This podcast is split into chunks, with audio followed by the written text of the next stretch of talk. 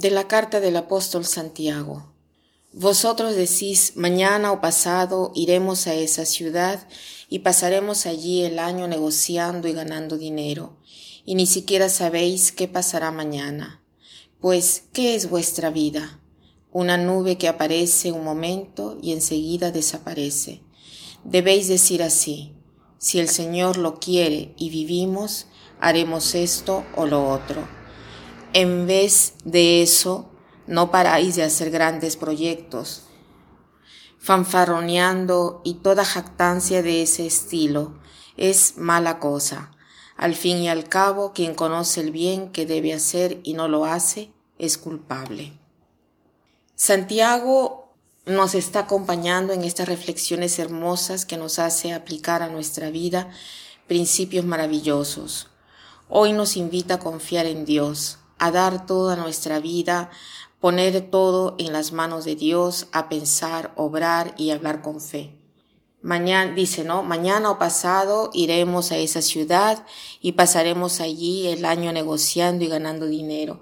Y ni siquiera sabéis qué pasará mañana. Dice en cambio, se debería de decir, si el Señor desea, haremos esto y aquello. Cuán importante es reconocer que nuestra vida está en las manos de Dios.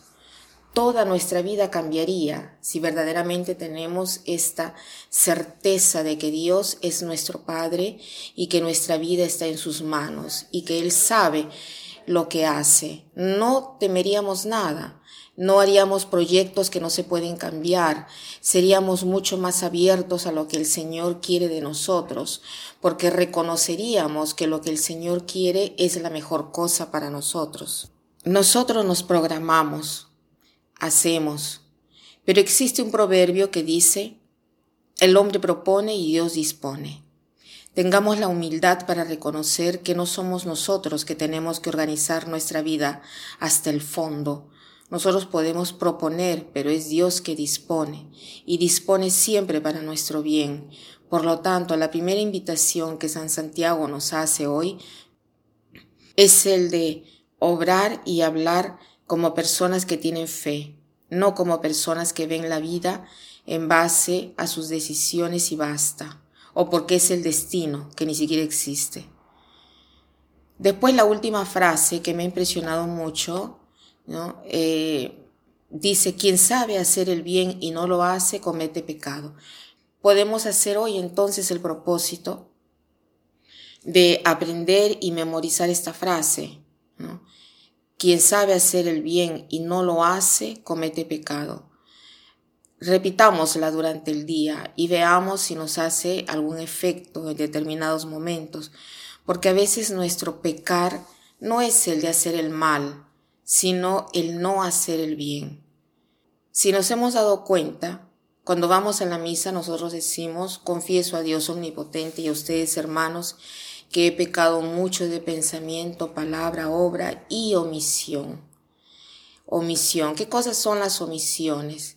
Es justo lo que nos dice hoy Santiago.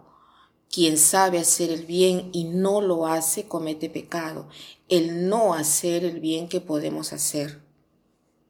Recordemos aquella poesía que ya le he dicho tiempo atrás y con esto eh, termino, ¿no? Y eh, aprovechemos para meditarla. Dice así, no digas que no puedo. Es una palabra que pronunciamos demasiado a la ligera. Es una palabra mortal, es una palabra que muchas veces liquida los problemas sin dejarnos siquiera enfrentarlos, es una palabra que muchas veces mata nuestra caridad. Recibí una carta de un leprosario, es de una hermana nuestra que vive entre leprosos, escribió, Hoy tuve tanta fuerza de una escena que Dios puso ante mis ojos. Vi a un pobre leproso que ya no caminaba, un leproso que se arrastraba sin piernas. Lo vi ayudar a un niño con poliomielitis. Uno estaba agarrado a sus hombros y gateaba alrededor de la choza a cuatro patas para hacerlo caminar. La escena me hizo llorar. A mí también me conmovió y le pedí perdón a Dios por todas las veces que dije frente a una obra de caridad, no puedo. Nos hemos acostumbrado tanto a esas dos palabras que constantemente las llevamos dentro de nosotros. Es un cliché preparado para nuestro egoísmo. ¿Cuándo es que en realidad no podemos? Si no podemos hacerlo, al menos podemos encontrar quien lo hará por nosotros. Si no podemos hacerlo hoy, podemos hacerlo mañana. Si no podemos hacer todo, al menos podemos hacer algo. Es terrible decir no puedo. Es una guillotina de la caridad cristiana. Esas palabras deben ser prohibidas cuando realmente no puedo. Al menos puedo necesitar a mi hermano y derramar una lágrima con él. Que pasen un buen día.